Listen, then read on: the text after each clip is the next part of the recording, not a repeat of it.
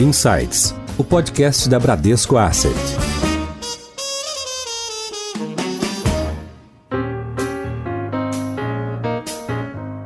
Olá, bem-vindos a mais um episódio do Insights o seu podcast semanal da Bradesco Asset. O home office fez crescer setores da economia como e-commerce, equipamentos para exercício físico, alimentação e móveis. Afinal, ficar em casa fez as pessoas precisarem transformar o lar em um ambiente mais confortável para um uso múltiplo. Neste momento, uma das empresas que viu seu faturamento crescer rapidamente foi a Mobile, companhia que desde sua fundação, em 2011, se especializou em vender móveis e artigos de decoração. Neste ano, a empresa criada por três brasileiros foi à Bolsa para abrir seu capital, em uma operação que captou mais de 800 milhões de reais. Para falar sobre o crescimento da empresa, os desafios e planos futuros, temos o prazer de receber hoje no Insights um dos sócios fundadores, que também é CFO e diretor de relações com investidores da Mobile, o Marcelo Marques. Marcelo, bem-vindo ao Insights. Obrigado, Priscila. Obrigado, Alexandre. E aqui conosco pela primeira vez no Insights, eu dou as boas-vindas ao Alexandre Panico, que é diretor do Bradesco Corporate One. Bem-vindo, Panico. Super obrigado aqui o convite da Bran. Mais importante aqui é o convite, eu ter aceito o Marcelo, que foi um prazer trabalhar com a Mobile. É um prazer trabalhar com eles, então é um prazer estar aqui falando com os nossos ouvintes. Bom, Marcelo, a gente já deu uma prévia aqui para quem não conhece a Mobile. É um e-commerce de móveis e artigos para o lar. É uma empresa que completou aí 10 anos e em fevereiro desse ano vocês abriram capital, vocês fizeram seu IPO. A gente tem uma tradição aqui de pedir para o convidado apresentar a empresa. Então a gente queria ouvir um pouquinho da história de vocês. Vocês são três sócios fundadores. Ao seu lado tem o Vitor Noda e o Mário Fernandes. Vocês são os três fundadores da Mobile. Queria que você contasse para a gente a história, como é que vocês se conheceram, como é que nasceu a Mobile.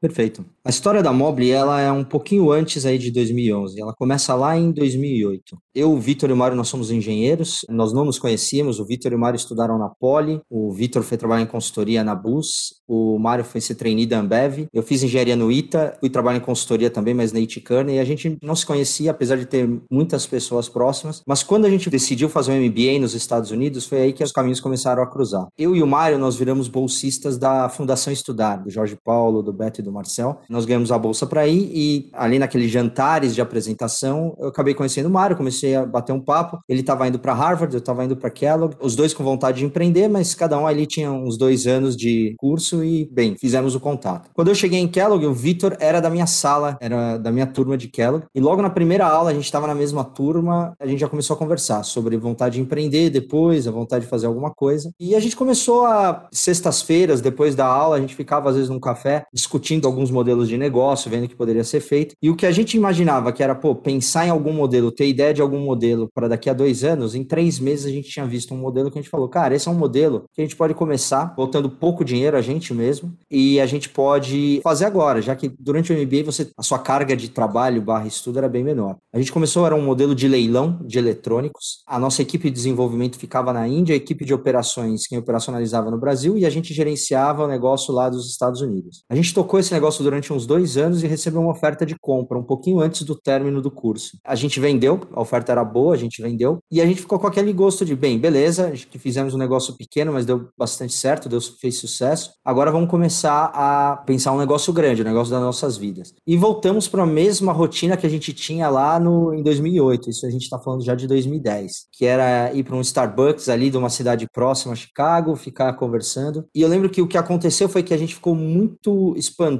com uma empresa chamada Wayfair. A Wayfair era um e-commerce de móveis e artigos para o lado dos Estados Unidos, estava crescendo muito rápido, tinha acabado de fazer uma captação muito grande, mas o que mais chamou atenção é, naquele momento a Amazon estava consolidando e ela praticamente tinha dominado todos os verticais do e-commerce. Só que a Wayfair era a dominante no vertical de móveis e artigos para casa. A gente foi mais a fundo para entender, e aí, bem, não vou me alongar, milhares de motivos. Ver aquilo botou um pouco aquela pulga de tá, talvez isso funcione no Brasil. A gente começou a pesquisar e estudar profundamente, e três, quatro meses depois a gente tinha um business plan na mão e algumas ideias, e começamos a conversar com alguns dos fundos. Começamos a conversar com alguns fundos brasileiros, alguns fundos internacionais. Lá por volta de fevereiro um fundo alemão chamado Rocket mostrou um interesse muito grande em investir na gente. A gente, nesse momento, já tinha se dado conta de que a gente precisava de alguém com experiência em logística, que ia ser um diferencial e uma barreira de entrada. Foi quando eu lembrei do Mário, que tinha sido trainee na Ambev especificamente nessa área de logística e distribuição. Chamei ele, ele estava já em algum outro lugar, mas ele pô, pensou, se juntou com a gente de pronto e a partir de então a gente começou a trabalhar na Mob. Bacana essa trajetória. E agora que vocês são uma empresa negociada na B3, aonde vocês pretendem chegar? Você pode contar um pouquinho dos planos futuros? Ah, o nosso objetivo, ele, a B3 ela foi um milestone, foi uma etapa, mas o objetivo não mudou. Desde lá de trás, a gente acredita de verdade que o modelo, a estratégia da Mobile, né, de um DNA digital com um modelo de contato com o cliente multicanal, seja físico, seja online no computador, no app, que esse é o modelo vencedor para esse mercado, para você conseguir conseguir democratizar o acesso ao móvel, para você conseguir democratizar o acesso à decoração. E o nosso objetivo é crescer, que a Móvel seja a maior e melhor empresa de móveis e artigos para casa do Brasil e futuramente, quem sabe, aí de para América Latina. Em Foco. Espetacular essa história. Eu vejo assim como vocês desafiaram os momentos. Você criar uma empresa de e-commerce de imóveis num Brasil tradicional lá de 2009, 2010, 2011. Como é que foi essa mudança? Quais foram os desafios que vocês encontraram naquele momento? E o que que traz de aprendizado que a gente possa contribuir aqui de forma para o nosso ouvinte? Se eu tivesse que sumarizar, acho que diferenças, aprendizados, acho que tiveram três. Assim. Acho que o primeiro é o mercado investidor. O mercado conhece muito de investimento, tem pessoas muito inteligentes tratando ali de investimentos, de coisas, mas eles estão muito mais acostumados com o que existe. Principalmente quando a gente está falando até de investimento privado. Por que eu estou dizendo isso? Eu lembro que na época, e a gente está falando de final de 2010, começo de 2011, os fundos de venture capital no Brasil eram muito poucos, muito incipientes, e eles não gostavam muito de investir de verdade em coisas novas ou que pudessem ser novas ou tinha muito um efeito manada, assim. A gente sempre brinca que teve um fundo super conhecido que um sócio chegou pra gente e falou: "Olha, vocês nunca vão conseguir vender um sofá pela internet, isso não funciona". E a gente não fala isso de um, no mau jeito, na verdade é para ver o outro lado. Principalmente quando você está lidando com empreendedorismo, você tem um lado de fazer o que ninguém fez, que muitas vezes as pessoas que estão ali em outros mercados, no mercado de investimento, que ela não conhece. Isso não é exclusividade da Mobile. Se você for pensar desde carros, aviões,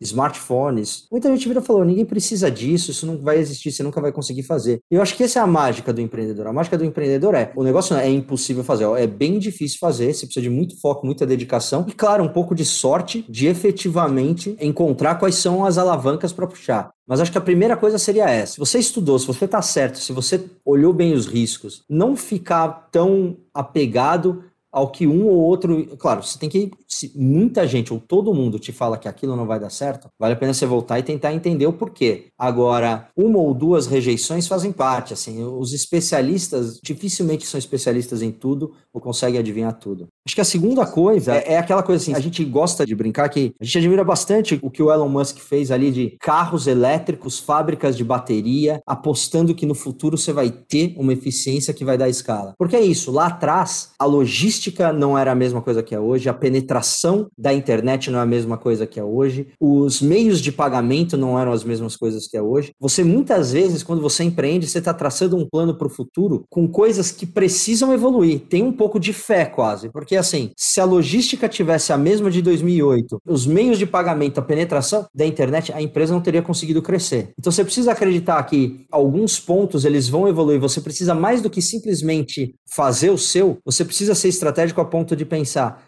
tá, este ponto aqui deve desenvolver para isso, isto deve evoluir para isso, e com isso acontecendo, eu consigo fazer esse plano que eu estou traçando chegar e dar certo. E a terceira coisa que a gente percebeu é, não adianta, assim, o que faz as empresas é clichê, mas é verdade, são pessoas, assim, a gente tem diversas pessoas que passaram pela Mobile que nós somos muito gratos. É verdade, sim, tem certas pessoas que gostam e querem estar em certas fases da empresa, então lá no começo a gente tinha um bando de moleque empreendedor, novo, disposto a arriscar. Muitos desses caras saíram e foram montar as empresas deles, é o que a gente gosta de brincar que é a máfia Mobile. Você em algum momento você tem aquele executivo que é mais generalista porque você ainda não tem uma especialização grande, mas você precisa de um profissionalismo maior. Em um certo momento você precisa contratar generalistas do mercado e esse ciclo volta. Em algum momento a empresa já é grande, você precisa voltar a contratar pessoas com um espírito um pouco mais empreendedor para continuar avançando. Por mais mais que muitas vezes você tem que mexer muito na empresa, pessoas fazem muito a diferença e certeza que você tem que gastar um bom tempo pensando e recrutando e trazendo as pessoas certas. Eu só antes de passar para a Priscila de volta aqui, eu acho que vale a pena fazer um comentário sobre o conceito de empreendedorismo. Vocês passaram por todas as fases, conceito de fé, de escolher as pessoas, de passar até pela formação de pessoas. Vocês entregaram profissionais provavelmente até que podem até ser um dia concorrentes ou até fornecedores de vocês de alguma forma. Isso para mim é parte do que um Brasil que ainda pode dar certo e vocês são pioneiros nisso. Eu fico super feliz de ver, de ter essa história rica que o Brasil tem e que o, de alguma forma o Bradesco participou dessa conversa com vocês aqui na capacidade da companhia se expandir. Então, super parabéns aqui e fico super feliz com isso. Queria voltar e falar um pouco sobre a, essa nova fase, esse período do ciclo de vida da Mobile, né? agora como uma empresa já madura, com faturamento bastante robusto, estamos falando de uma receita líquida aí de mais de 600 milhões. Então, o que, que é a estratégia agora nessa fase? A gente fala muito de omnichannel, depois a gente vai entrar um pouco na questão das lojas físicas que vocês inauguraram também, mas queria que você falasse um pouquinho sobre essa parte do modelo de negócios mesmo, nessa fase da, da empresa. Vocês estão um pouco mais verticalizados também, tem logística própria, tem a Mobile Log, você pode contar um pouco sobre isso? Claro, posso sim. Acho que boa parte se não a maioria dos recursos do IPO, eles vêm para ajudar a gente a deploy, né, colocar em prática os nossos planos, as nossas estratégias que a gente testou ali em um ambiente menor e que agora a gente quer acelerar. A primeira delas, mais importante, acho que você mencionou, né, Priscila? A gente tem uma crença gigantesca no modelo multicanal. E esse modelo multicanal é o cliente, ele pode olhar um móvel no app, tanto na parte de loja, quanto ele pode ir no nosso modo descoberta e usar a nossa realidade aumentada, a nossa realidade virtual para conseguir visualizar como um móvel fica na casa dele. Ele pode ir no desktop e pode olhar os nossos ambientes decorados, ele pode olhar o produto em três dimensões, girar, olhar, olhar as informações. Ele pode ir na loja, ele pode ver aquele produto na loja, ele pode tocar aquele produto ou um produto similar, mas na loja ele também pode descobrir novos produtos através dos nossos totens, através dos vendedores. Ele ainda, se precisar, pode usar o canal de televendas para conseguir fazer a venda, ou pode finalizar em qualquer um dos outros canais que ele iniciou. A gente brinca e eu convido a todos a, a conhecerem as nossas Meg Stores. A gente tem hoje uma na Marginal Pinheiros e uma na Marginal Tietê e em breve vamos aumentar bastante aí até o final do ano. Mas assim, é uma loja muito diferente. Se você está pensando, está acostumado com aquela loja anos 80, anos 90, de móveis, é uma loja muito diferente. Você tem sortimento da loja, ele é feito utilizando algoritmos para que você consiga ter o um máximo de exposição dos diferentes tipos de produto da Mob. Mas na loja você pode comprar os mais de 200 200 mil SKUs que a gente tem na nossa gôndola infinita. Os nossos vendedores estão especializados para ajudar você não só em dúvidas de venda, mas também dúvidas de produto, dúvidas de tecnologia. Mas mais do que isso, se você quiser ter uma experiência realmente virtual, você pode entrar com seu fone de ouvido na loja e usando seu smartphone, escanear um QR Code, fazer uma compra, pagar pelo aplicativo e sair da loja simplesmente você foi lá ver. Lá você pode também ter os ambientes decorados por arquitetos e por especialistas, você pode olhar os ambientes instagramáveis e ver nossas sugestões, enfim. O modelo de descoberta do cliente do multicanal é muito importante para a aquisição do cliente. Além disso, o modelo multicanal com as lojas, as lojas fazem parte do que a gente chama da nossa logística, estratégia logística de N pontos. A gente não só vê a loja como um ponto de contato com o cliente,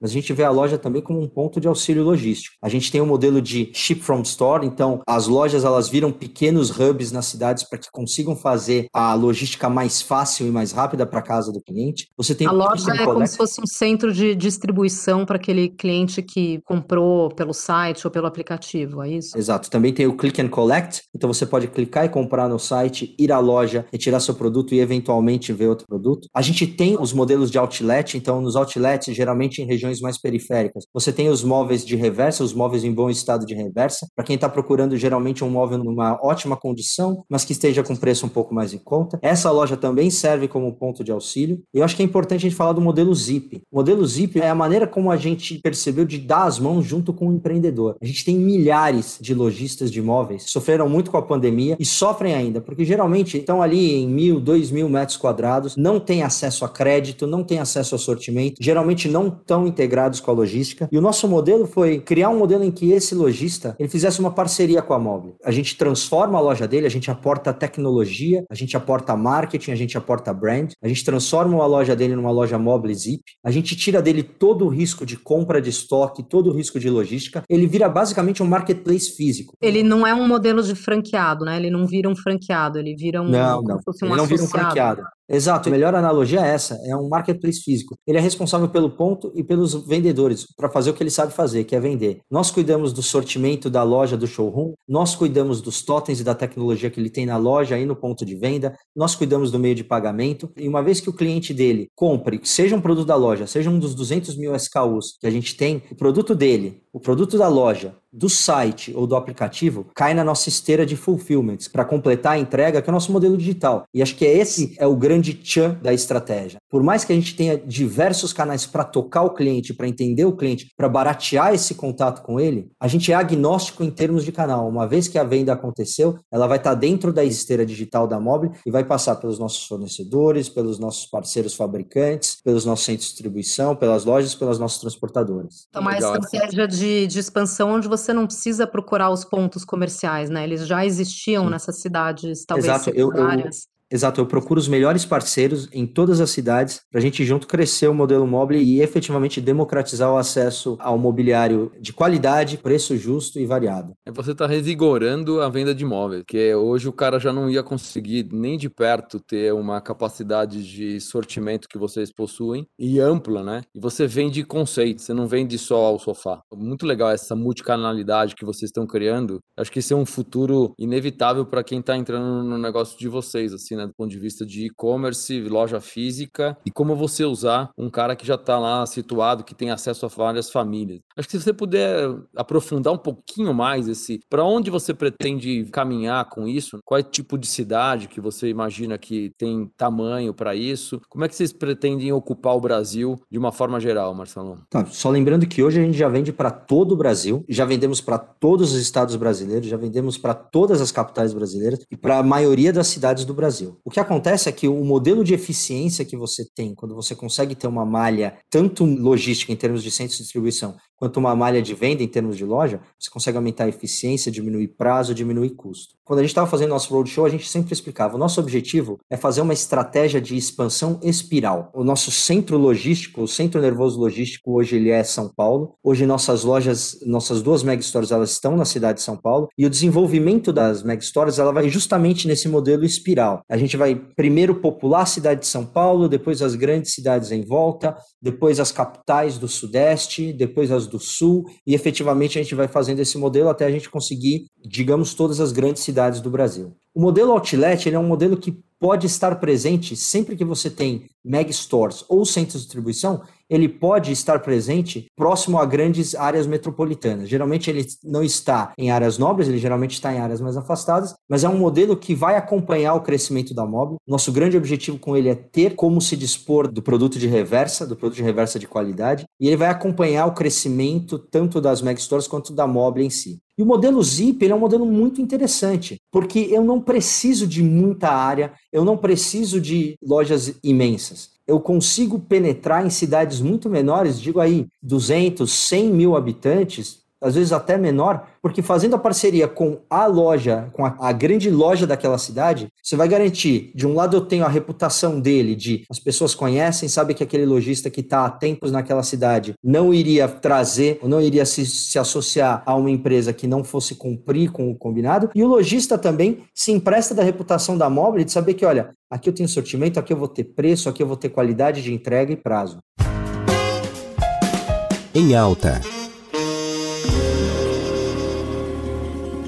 Marcelo, fala um pouquinho para a gente como é que vocês avaliaram a estrutura de capital da companhia, como é que vocês chegaram à conclusão de que vocês deveriam procurar o mercado de capitais para que desse consistência para vocês montarem todo esse plano ambicioso e crescente com essa espiral positiva que vocês estão desenhando? Perfeito. Acho que lá no começo, meio de 2019, a gente tomou a decisão de buscar um round grande para efetivamente acelerar a expansão da Mobile, acelerar o investimento. E a gente começou a conversar com os fundos, fazer o que a gente sempre fazia, rounds privados. Em um certo momento, assim, começou a chamar nossa atenção que alguns bancos vinham falar com a gente e vinham falar bastante de, olha, a gente tem diversas aí variáveis que estão apontando para uma abertura do mercado de capitais para empresas que nem vocês, empresas de já algum porte, mas de alto crescimento, que eventualmente ainda não são empresas extremamente lucrativas, mas empresas que têm um potencial de expansão gigante e que crescem aí em casa de 50% ao ano. E a gente começou a, a, se aculturar mais, né? A tentar entender, ok, o que significa né, isso? Acho que algumas coisas chamaram a atenção. Pô, você claramente aumenta o nível de transparência e governança da sua empresa perante o mercado. Você começa a ter sócios diversos e acho que essa diversidade já se provou em pouco tempo super boa, porque são os questionamentos, são as necessidades de reporte que fazem com que a empresa fique mais madura. Acho que o, acesso e assim, acho que a resposta rápida do mercado ao que você faz faz no preço da ação é um bom indicativo de que você está ali fazendo a coisa certa, de que você está acertando. É a possibilidade, sim, também de você oferecer a diversas pessoas físicas que acreditam no modelo e que, claro, nunca puderam investir, possam ser nossos sócios, nossos investidores, e acreditando no crescimento da móvel, poderem também ter um aumento de rendimento aí no futuro. Então, para nós, juntou a necessidade de investimento, juntou uma curiosidade bastante grande de efetivamente acessar o mercado de capitais e, claro, você conseguir aí ter a liquidez para os fundos que investiram em você, os investidores, mas também um ponto de acessar o mercado, ter novas pessoas e dar uma possibilidade do mercado conhecer mais a móvel e poder investir na móvel. Perfeito. Muito Marcelo, bom. eu queria voltar um pouco num ponto que você comentou antes. Você falou do uso da realidade aumentada. E eu acho que isso entra muito na experiência do consumidor. Tem aquele consumidor que está super confortável em comprar pelo site e só receber em casa, mas tem aquele que vai à loja, que quer tocar, que quer sentir o material, tem aquela coisa do look and feel nas peças. Como é que vocês utilizam a tecnologia tanto para esse consumidor que está em casa, aí você tem tem alguma coisa de inteligência artificial para direcionar a oferta de acordo com o perfil daquilo que você já conhece desse consumidor e também na parte assim da experiência desse consumidor quando ele chega na loja, como é que ele consegue utilizar ali? Você comentou que ele consegue usar o celular dele para simular alguns ambientes. Conta um pouco mais Perfeito. sobre isso. Perfeito. Acho que para começar a resposta, assim, a Mobile, ela essencialmente é uma empresa de tecnologia, tá? A gente usa a tecnologia aplicada ao varejo, mas nós não somos uma varejista. Claramente, se a gente pegar, principalmente os concorrentes, a gente é uma empresa de tecnologia. O nosso objetivo com a tecnologia sempre foi fazer três coisas. Primeiro, experiência do cliente, tornar a experiência de compra do cliente o menos abrasiva, fazê-la ter o menor atrito possível. O segundo ponto da tecnologia foi conseguir fazer com que as diversas partes móveis se a gente botar um plano geral aqui da Mobile, a Mobile é uma empresa extremamente complexa em termos de verticalização, tanto na fabricação quanto na logística, parceria com diversos fornecedores, importação, entrega no Brasil inteiro, necessidade de gerir diferentes parceiros de logística de transporte. O objetivo é que a tecnologia torne isso praticamente automático e a prova de falhas. E a terceira coisa da tecnologia é fazer com que o modelo de negócios da Mobile consiga cada vez mais ser eficiente e ter uma melhor proposta de valor. Esse é o framework que a gente pensa em tecnologia. Ela serve para fazer com que a experiência do cliente seja maravilhosa, para que uma empresa super complexa consiga ser gerenciada através de algoritmos, através de dashboards, e para que a nossa visão estratégica de futuro acabe é, se materialize, tanto em termos de que a gente quer fazer, mas ao custo e ao preço que a gente quer chegar. Especificamente na parte de atendimento, de diminuir o atrito do cliente, a gente desde lá de trás vem trazendo e vem fazendo diversas inovações. Bem, nós somos os primeiros, ninguém vendia móveis pela internet da maneira que a gente vendia. Você tinha ali alguns poucos móveis na Casas Bahia e no Magazine Luiza, mas eram os móveis que eles tinham na loja, era um modelo diferente. A primeira coisa que a gente fez foi fazer a integração com os fornecedores, e aí a gente está falando de diversos fornecedores, dos mais diferentes tipos de especialização tecnológica mas a gente conseguiu criar uma ferramenta para conseguir ler o estoque deles, conseguir trabalhar no modelo de cross-docking. O modelo de cross-docking foi o que permitiu a gente, em menos de seis meses, ser o maior sortimento de imóveis da América Latina, que fazia parte de um dos nossos pilares. Após esse modelo de cross-docking, a gente, por exemplo, começou a trabalhar em não ser simplesmente um catalogão no site. Se vocês entrarem no site da Mobile, no aplicativo, vocês vão ver que a maneira como a gente apresenta não só o móvel, mas toda a experiência para o cliente, ela é completamente diferente. Isso vai desde eu entendendo que ponto você entrou na Mobile, em qual meio de entrada você teve na Mobile, até usar algoritmos de inteligência artificial na página de sortimento, na página de catálogo, para poder mostrar os produtos que têm maior chance de você se interessar e comprar. Dentro da página de produto, então, foi onde a gente teve um maior desenvolvimento e aporte de tecnologia. A gente tem diversos produtos em 3D em que você pode efetivamente virar o produto de cima para baixo. Você tem aquele produto inserido num ambiente vendável, então você consegue ver aquele produto produto colocado dentro de um ambiente. Você tem na página de frete, na página de carrinho, os algoritmos que nos ajudam sempre a ter o melhor custo, o melhor benefício, ele reconhece o chão, as paredes, e você consegue colocar o produto em tamanho real para ver não só se ele vai caber, mas como ele vai ficar ornado junto com o restante do seu mobiliário. Enfim, Essa funcionalidade e... é dentro do aplicativo da Mobile? Dentro do aplicativo da Mobile. Baixar o aplicativo Mobile e utilizar. Além de diversos outros pequenos fatores, a busca por cores, a busca por similares, quem viu isso também comprou aquilo. E a tecnologia não só que a gente chama de consumer facing para o cliente, mas também o trabalho que a gente tem de data science, de análise de dados que os clientes geram para a gente conseguir ter móveis cada vez melhores, a preços cada vez melhores, para a gente conseguir fazer a logística cada vez mais rápido, para a gente ter um sortimento cada vez mais adequado. Muito bom. Esse comportamento usando a tecnologia em benefício do consumidor. Quer dizer, você vai direcionar o que você consegue entregar para o consumidor ao invés do consumidor comprar aquilo que está disposto na loja. É muito legal essa mudança de mentalidade que a gente está levando para um negócio que é tão tradicional como a venda de imóveis. Marcelo, o que, que inspira a Mobile nessa jornada que vocês pretendem, que já tiveram e para onde vocês vão? Acho que a gente, em outros podcasts, outras entrevistas, eu e os meus sócios, a gente, a gente sempre brinca, né? Nós três, mais do que sócios, nós somos amigos. E nós somos amigos principalmente porque a gente tem uma visão, assim, a gente não veio de família de vendedores de imóveis ou de varejistas. Os três acho que tem uma visão muito clara de que o que a gente gosta de fazer é empreendedorismo. E o canal que a gente escolheu, que é o canal de venda de imóveis dessa categoria, o que nos atrai nele é isso, é conseguir fazer melhor, mais barato mais rápido para um número maior de pessoas, utilizando nada mais do que criatividade, trabalho duro e tecnologia. Então, se você me perguntar o que inspira, é efetivamente fazer a Mobile ser conhecida, não só ser a maior, tá? Mas se é melhor, é melhor no sentido de diversas pessoas olharem e falarem, pô, que legal, que se não fosse a Mobile, se não fosse os três terem essa ideia ou terem batalhado, talvez eu não tivesse conseguisse mobiliar minha casa, ou talvez minha filha não tivesse esse berço, ou talvez eu não conseguisse ter um lar que eu gosto tanto de estar. Então, acho que o que nos inspira é fazer com que a Mobile efetivamente entregue o que ela quer fazer, que é transformar casas em lares. Top, muito legal. Que agora é mais importante do que nunca, porque a nossa casa virou nosso escritório, nossa academia, nosso restaurante. Seu guia.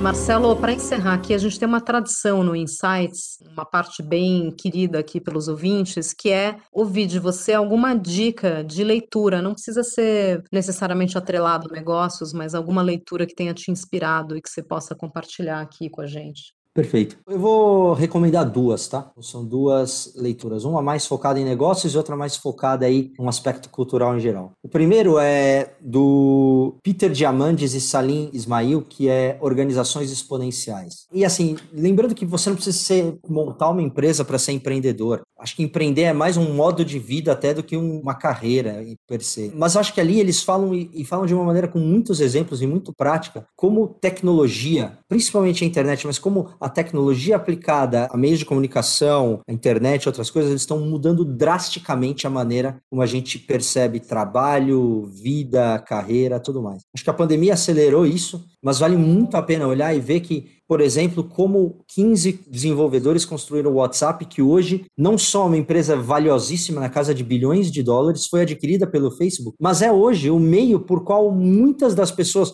falam com seus familiares, trabalham, realizam transações e às vezes salvam vidas. A outra coisa interessante é, e isso é mais atual do que nunca, como a tecnologia ela criou essas barreiras geográficas. A Mobile hoje vai ser uma empresa que para sempre remote first. A gente tem as nossas bases de trabalho, mas a gente hoje já tem funcionários em todos os lugares do Brasil. Se eu quisesse, eu podia trabalhar em qualquer lugar do mundo. O fuso horário ia ser o grande problema. E eu acho que esse livro ele ajuda você a quebrar um pouco alguns dogmas. É um livro bastante bom. O segundo livro que eu gosto sempre de falar é Em Busca de Sentido, de Viktor Frankl. É aquela onda perfeita. O Viktor ele era um psicólogo, um estudioso, ele era judeu, estava na época da guerra, foi interno de Auschwitz e sobreviveu para conseguir escrever um livro. Assim, é aquela coisa que a chance disso não acontecer era imensa e acontece e o livro ele é impressionantemente esclarecedor de como você deve encarar a vida, assim. Acho que é um negócio interessante. Uma história de superação e aliada ao empreendedorismo. Exato. Bacana. Panico, voltando para você no nosso bate-bola aqui, depois da dica do Marcelo, algum conteúdo, não precisa necessariamente ser livro, mas algo que tenha te chamado a atenção e te inspirado recentemente? Super legal, obrigado, Pri. Eu assisti um filme recentemente, até depois de um. Eu estou fazendo um curso novo de autodesenvolvimento e eu fui buscar um filme, até a pedido do instrutor, chamado O Poder Além da Vida. E eu recomendo que todo mundo assista, tá lá no YouTube. Eu acho bem interessante, é de uma história real. Inclusive, o cara depois virou até autor de um grande jornal de Nova York. Acho que vale a pena vocês assistirem. Bacana. Muita Bom, nós conversamos hoje com Marcelo Marques, sócio fundador da Mobile, CFO e diretor de RI. Marcelo, muito obrigada pela sua participação aqui no Insights. Priscila, Alexandre, muito obrigado. Muito obrigado aí a todos que estão nos ouvindo. Poxa, pessoal, só agradecer aí pelo espaço e pelo tempo. Foi muito legal. Queria agradecer também a Alexandre Panico, diretor do Bradesco Corporate One. Panico, obrigada pela sua participação aqui no Insights também. Muito obrigado, Marcelo. Obrigado, Priscila. Agenda incrível aqui, né? Sempre bom ouvir histórias de sucesso como essa e que